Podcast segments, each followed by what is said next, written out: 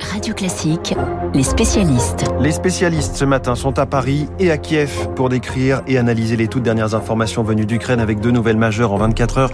Bonjour Dominique Moisy. Bonjour. Conseiller spécial de l'Institut Montaigne dans le studio de Radio Classique. Et bonjour Renaud Girard. Bonjour. Grand reporter au Figaro, vous êtes en direct de Kiev. L'annonce enfin cette nuit d'un embargo européen sur le pétrole russe. On va décortiquer cette nouvelle dans un instant. Mais d'abord, Renaud Girard, vous êtes donc en Ukraine. Vous avez suivi la visite de la ministre française des Affaires étrangères, Catherine Colonna. Elle était à Kiev au moment où on a appris la mort d'un journaliste français, Frédéric Leclérimov, journaliste reporter d'image à BFM TV. Euh, comment l'information a été reçue par les officiels français autour de vous?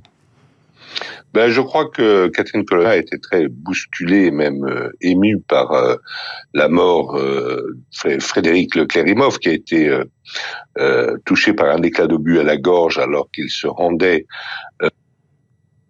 il se rendait, euh, il était dans un véhicule euh, d'évacuation de civils. Je précise que c'est un, véhicule blindé euh, avec un, blindage du pare-brise notamment. Un éclat d'obus a traversé ce blindage. Frédéric Leclérimov portait un, gilet pare-balles, mais il a été touché au cou. et c'est donc dans une zone où se concentrent les efforts d'évacuation. Est-ce qu'on a retrouvé Renaud Girard? Vous êtes avec nous, Renaud Girard? On n'a pas encore Renaud Girard. Euh, simplement, euh, je suis aussi avec Dominique Moisy en studio. Euh, on a vu quelques minutes à peine après, après cette annonce de la mort d'un reporter français, des, rumeurs propagées par des réseaux pro-russes sur sa prétendue participation à des livraisons d'armes.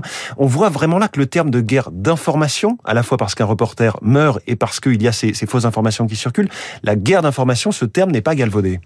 Non, il y a, vraiment un effort de, de propagande de désinformation russe qui est, euh, qui est tout à fait euh, exceptionnel et qui est relayé par les réseaux sociaux. Hmm. Mais il faut résister à cela, bien entendu. On voit qu'une enquête pour crime de guerre est ouverte par la justice française. La ministre française des Affaires étrangères, Catherine Colonna, réclame une enquête indépendante, une enquête pour faire toute la lumière.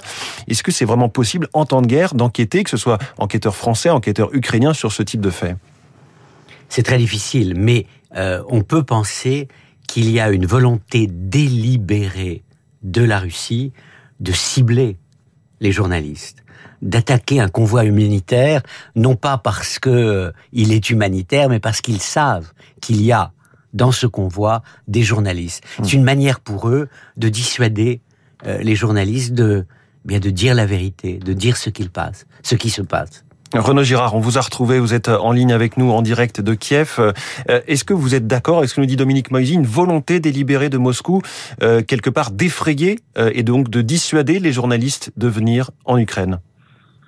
Ce qui est certain, c'est que oui, la Russie n'encourage pas évidemment une couverture neutre euh, du conflit. Euh, c'est un peu d'ailleurs différent de ce que j'ai connu euh, en Yougoslavie, en ex-Yougoslavie, où c'était effectivement quelquefois dangereux, mais en fait les reporters encore pouvaient aller partout sans contrainte, d'un côté comme de l'autre. Aujourd'hui, évidemment, du côté russe, euh, vous ne pouvez faire que des voyages accompagnés euh, très euh, encadrés. en revanche, dans le brouillard de la guerre, est-ce que les Russes étaient tout courant qu'il y avait des journalistes dans ce cas d'évacuation humanitaire?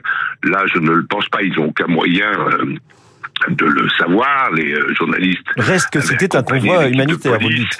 Et il voulait simplement faire un reportage. Et il, hum. il, faut reconnaître que le, le Frédéric, euh, le Kérimov, n'a pas eu de chance. C'est-à-dire qu'il était dans un camion blindé, il y a un éclat qui a quand même percé euh, le vitrage et qu'il a atteint à la gorge. Si, si, l'éclat était venu contre son gilet pare-balles, il n'aurait pas été blessé, si hmm. vous voulez. mais c'est certain que les Russes ne veulent pas d'une couverture indépendante, neutre, réaliste euh, de euh, leur guerre d'agression en Ukraine. Mmh. Renaud Girard, vous avez fait des reportages dans toute l'Ukraine, vous êtes à Kiev en ce moment. Quand on parle, je repose la question, hein, d'une enquête euh, à la fois du parquet français mais aussi demandée à l'Ukraine, est-ce que c'est possible en temps de guerre, dans des conditions où aujourd'hui l'essentiel est de sauver des vies humaines et notamment des civils?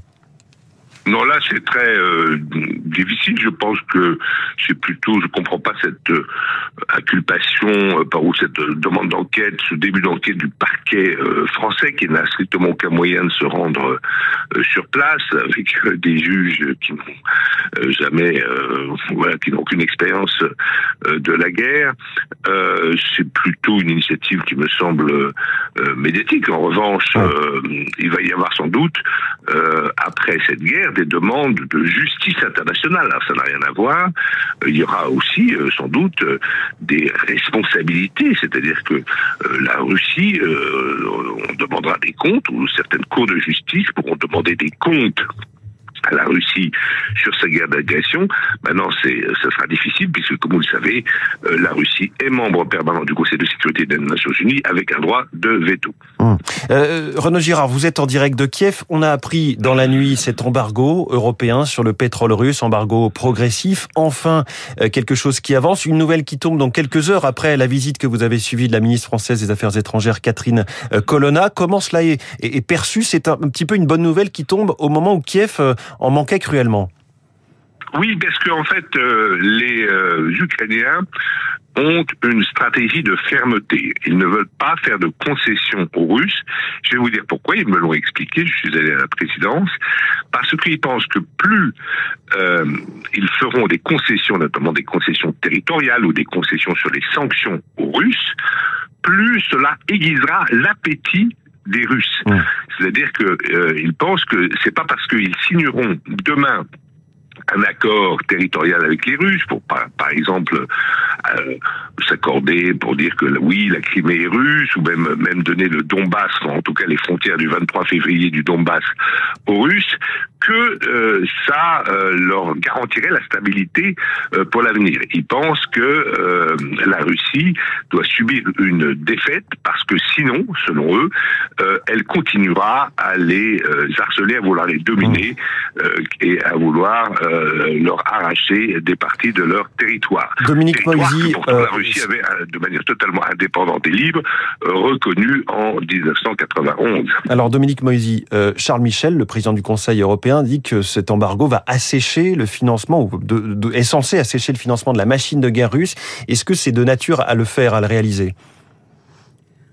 Peut-être, mais avec quel délai? Ce qui me frappe, c'est le décalage dans le temps entre l'applicabilité euh, des sanctions européennes et l'avancée euh, des troupes russes sur le terrain. Mmh.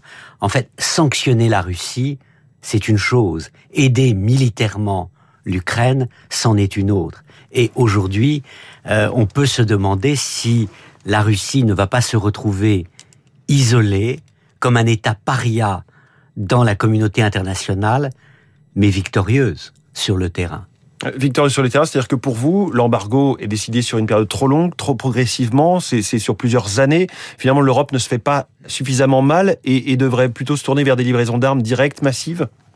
Tout à fait. C'est ce dont il s'agit aujourd'hui. Pourquoi les armes que l'on a promis euh, à euh, l'Ukraine ne sont-elles pas encore arrivées? Il y a un petit mouvement de recul en ce moment, on a l'impression. Ben, il y a une sorte de, de désaccord sur euh, l'objectif de la guerre. Mm. Qu'est-ce que l'on veut?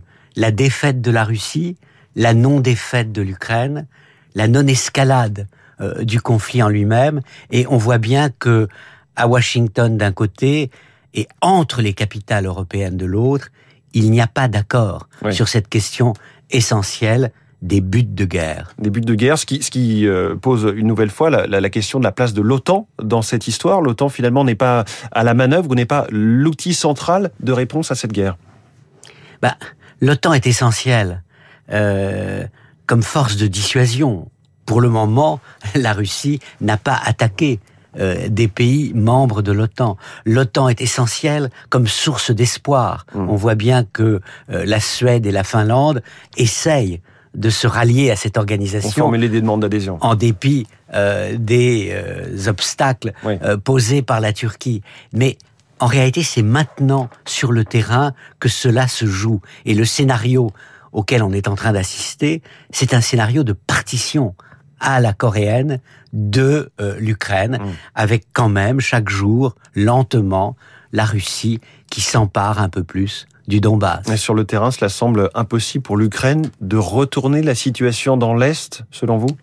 Bah, Tant qu'elle n'a pas accès à ces armes plus importantes, c'est effectivement totalement impossible. C'est ce que nous disent les Ukrainiens depuis des semaines. Hmm. Euh, vos sanctions à l'égard de la Russie, c'est très bien, mais ça ne nous sauve pas aujourd'hui. Le ton a changé hmm. en l'espace de quelques jours. On n'est plus dans le triomphalisme ukrainien euh, d'il y a deux semaines. On est face à une situation de plus en plus dure sur le terrain. Et quelle catégorie d'armes pour qu'on comprenne bien euh, Alors, ce que disent les, Américains, c'est qu'il y a un type de catégorie d'armes qui sont des, missiles à longue portée qui pourraient atteindre les villes russes qu'il ne faut pas livrer à l'Ukraine par peur qu'il euh, y ait un engrenage, que euh, la guerre dérape que... Euh, si elle se déporte sur le terrain euh, territoire russe, on entre bah, dans une autre dimension. On entre dans une autre dimension.